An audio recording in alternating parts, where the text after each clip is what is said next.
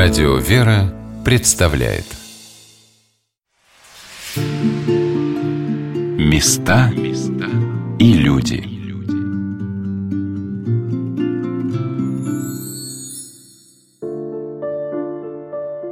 Сегодня на «Волнах Радио «Вера» мы рассказываем о новомучениках земли Курской, о том, как память об этих людях сохраняется в наши дни и становится живой нитью, связующей нас с поколением – которое сохранило и донесло до нас веру в Бога.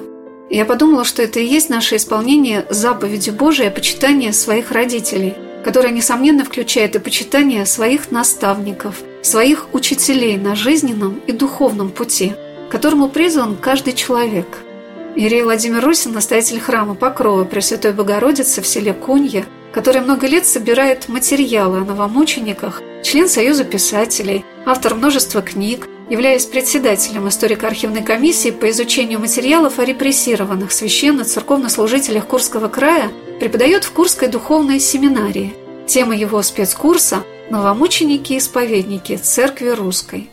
Подобные курсы, они есть уже во многих учебных заведениях, во многих семинариях. Я изучал опыт других, ну и смотрел, чем же этот курс должен отличаться просто от курса истории русской церкви вот этого периода 20 века. Чем отличаться должен этот курс? Во-первых, в центре наших вот лекций, наших занятий личности, личности святых. Мы каждый период гонений, да, вот мы берем несколько ярких личностей, которые вот именно в этот период, ну, это, например, изъятие церковных ценностей, да, вот и Владыка Вениамин Казанский, там период 25 -го года, этот период, там священномученик Петр, Полянский, преемник патриарха, местоблюститель. Там красный террор, священномученик Иоанн Восторга. В каждый период он освещается через личность. Это раз. Мы пытаемся услышать их слова, слова святых. Да, поэтому активно используем наследие, духовное наследие. Почему вот мы так радуемся, что удалось издать книгу священномученика Дамиана «Духовное наследие». То есть мы можем услышать теперь его слова. А ведь у многих святых слова сохранились. Но они разрознены, распылены в дореволюционных эпархиальных ведомостях различных каких-то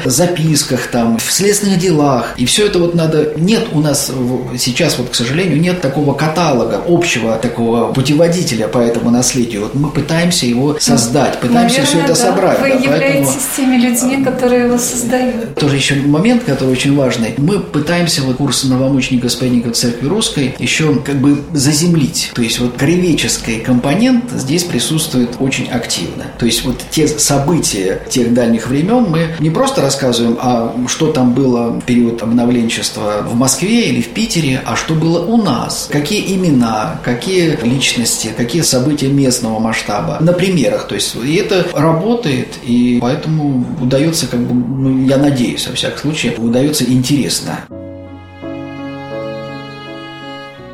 Для меня знакомство с новомучениками Курской земли началось с иконы, которую я увидела в Знаменском монастыре города Курска – где в самом центре города хранится главная святыня Курского края, Курская коренная икона Пресвятой Богородицы. Священномученики Ануфрий и Демиан, архиепископы Курские, на большой ростовой иконе благословляют всех к ним приходящих, и служители собора свидетельствуют о том, как много таких людей.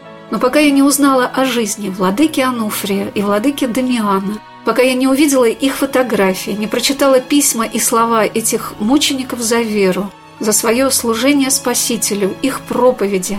Для меня была неизвестна их личность, их образ. Как это важно, чтобы мы за каждым именем новомученика, хотя бы своего города, храма, в который мы ходим, знали путь этого человека так же хорошо, как жизнь известных нам святых.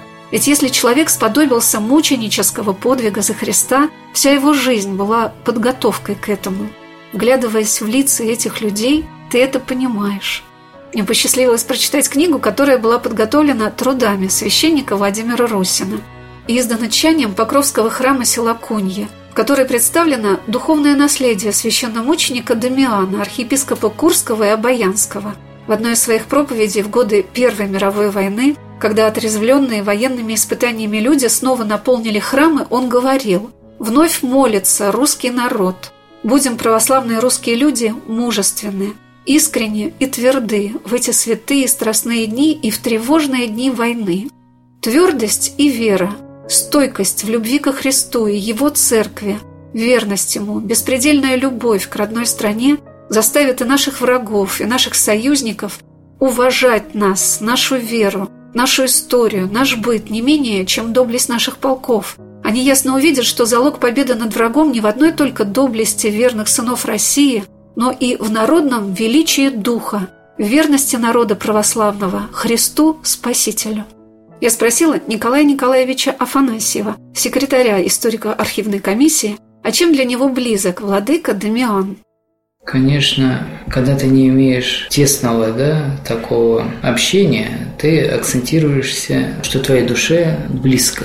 Священномученики Дамиане, конечно, его неумолимая сила и желание сохранить церковь вот его деятельность здесь, на Курской земле, сохранить организацию церковную, сохранить службы, то есть его твердость и борьба против обновленчества, его твердость и сила в пострижении монахов, рукоположении священников. В то время, когда это уже имело большую опасность. Когда человек, даже уже после революции, находил в себе, общаясь с ним, желание дальше идти по пути церковному. Хотя уже было явно, что гонения начинаются. То есть он обладал даром поддерживать то стремление соединиться с Богом в те трудные моменты, для жизни и окружающего вот этого состояния в обществе. Это вот дар убеждения и помощи, и силы дальше идти по этому пути, это очень важно.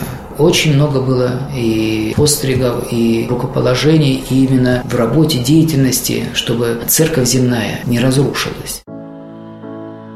Священномученик Дамиан, архиепископ Курский, писал о том, что в ближайшем будущем пасторство не на словах лишь, но на деле явится подвигом, может быть даже близким к мученичеству, и мало посему найдется добровольцев на этот подвиг. Но церковь и выявляла всегда свою внутреннюю красоту, все свое неземное обаяние в дни мученичества.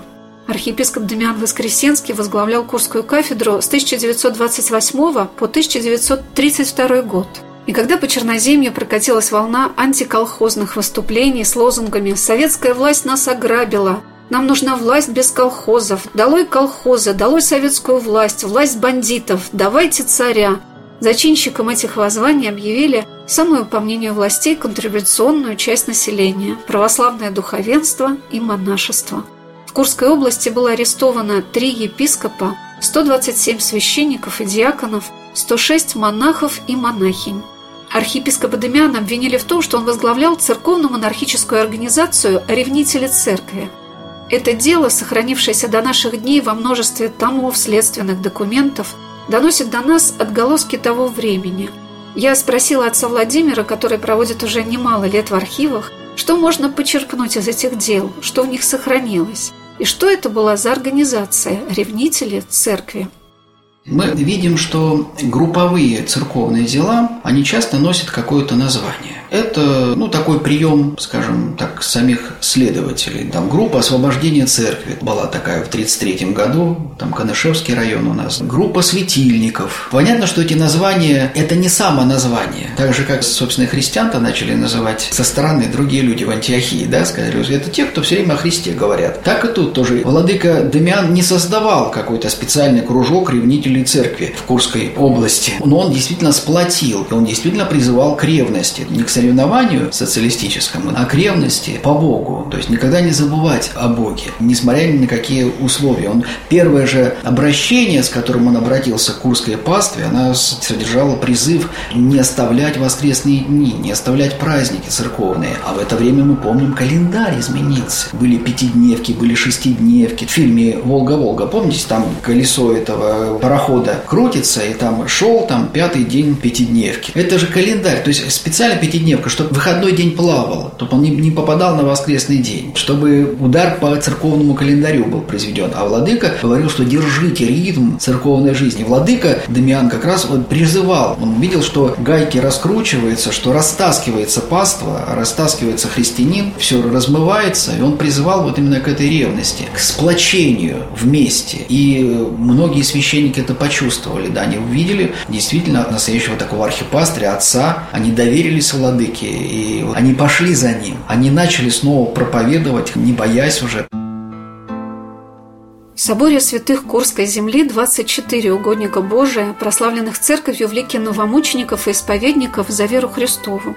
Что мы знаем об этом мученическом и исповедническом подвиге? Лагеря, тюрьмы, страшная кончина. За этим часто похожим завершением земного пути стоит жизнь, наполненная смыслом и служением церкви. Когда я сталкиваюсь с тем, что сегодня кто-то из знакомых мне людей, добрых, замечательных, не знает о новомучениках, никогда не слышал этих имен, я думаю о том, что мы не можем позволить себе это забвение. Эти люди осветили своей кровью наш путь к Господу. Для нас открыты храмы по их молитвам. Они радуются каждому вернувшемуся в лоно православной церкви человеку, вернувшемуся, потому что около ста лет назад в России еще не стоял вопрос, крещеный ты или нет. Просто когда начались испытания, кто-то их не выдержал. Отец Владимир рассказал об очень интересном проекте под названием «Главный экзамен семинариста Григорьева». Вот сейчас мы занимаемся таким активным сбором информации еще сразу о трех священниках. Не архиереи, а священники, прославленные святых. Все трое они выпускники нашей Курской духовной семинарии. По благословению ректора семинарии епископа Паисия мы готовим документальный фильм главный экзамен семинариста Григорьева. Будет три главных героя. Сам священномученик Петр Григорьев из Обаяния, его однокурсник, священномученик Григорий Фадеев, уроженец села Неварь Дмитриевского района Курской области, и священномученик Виктор Каракулин. Мы собираем информацию дополнительную, удается ее найти сейчас в архиве. Действительно, вот какие-то документы. Я пытался вдохновить своих коллег на работу вот с тем же фондом революционного трибунала и с карточками. Там много всяких информации, которую нужно просто свести в одно. И вот мы сейчас вот эту всю информацию вот э, сводим, сейчас период архивной работы, но уже есть и какие-то съемки. Главный экзамен, который сдавали наши семинаристы, они не в семинарии сдавали, а вот в своей жизни в период гонений. Э, мы тоже живем сейчас, чему-то веселимся, радуемся, но должны периодически задумываться о том же, как мы будем отвечать на экзамене, да, главного. Каждый человек, которому дорога родная история, наверное, по-разному осмысливает то, каким стал 20 век для нашего государства. Но мне кажется, что сквозь века эти годы сохранятся в памяти поколений не как время индустриализации, создания колхозов, а время, когда сотни, тысячи людей отдали свои жизни за свою веру, за Христа Спасителя. Так же, как никто уже не вспоминает, какие успехи развития общества наблюдались во времена Диоклетиана или Нерона. Но многие знают имена святых мучеников, благодаря молитве которых Господь сохраняет и этот мир, и страну, в которой помнят об этих людях. Священномученик Ануфрий, архиепископ Курский, писал, о чем, как не о явной силе Божией, говорит то, что ныне православная церковь со всех сторон гонимая, и изнутри, и снаружи, человеческой точки зрения вовсе беззащитная, открытая всем нападкам, стоит, однако, непоколебимо и во всей своей чистоте и неповрежденности, подобно тому терновому кусту, который горел и не сгорал, что видел Моисей на горе Хариф. Отчего все нападки яростные на Христа Спасителя и Его Церковь при слабом протесте учителей христианских достигают обратных результатов. Вера укрепляется и расширяется – и пленяет своих противников, превращая многих из Савлов в Павлов. Не будем же смущаться временным уничижением нашего Спасителя и святой веры нашей на земле, но среди рода развращенного, под градом насмешек и гонений над нашим Спасителем, мужественно будем исповедовать вместе с апостолом Петром о Христе, Спасителе, Ты, Христос, Сын Бога Живаго, и апостолом Фомой, Господь мой, и Бог мой. Священномученик Ануфрий, архиепископ Курский, был расстрелян 1 июня 1938 года в городе Благовещенске Хабаровского края. Многие годы его родные и близкие не знали о судьбе своего владыки. Последнее письмо он отправил маме, монахине Наталье, на Рождество 1938 года. И только в 1990 году, когда митрополит Харьковский и Богодуховский Никодим Руснак возбудил ходатайство о реабилитации архиепископа Курского Ануфрия, прокурор Хабаровского края сообщил, что во исполнении судебного приговора Гоголюк Антон Максимович 1 июня 1938 года был расстрелян. Было получено также такое сообщение. Согласно дополнительных мер по восстановлению справедливости в отношении жертв репрессий, имевших место в период 30-х, 40-х и начала 50-х годов, 16 марта 1990 года архиепископ Ануфрий был реабилитирован боль пастыря такая, да, и архипастыря, да, когда вот он смотрит на эту разделенность, и он понимает, что вот этот грех, это богоборчество, оно бьет в первую очередь тому, кто борется с Богом. Он сам себя отлучает от той благодати, он разделяет, он лишает себя вечности, вечной жизни, лишает, сам отнимает. И от этого вот дополнительные, так сказать, страдания. Эти богоборцы, они убивали себя на самом деле. Не владыку Дамиана, не владыку Ануфрия. Они живы. Они живы в наших сердцах, они живы в нашей памяти памяти. И они гораздо живее, чем многие из тех, кто сейчас пытается как бы защищать возвращение памятников различных и сам теряет память.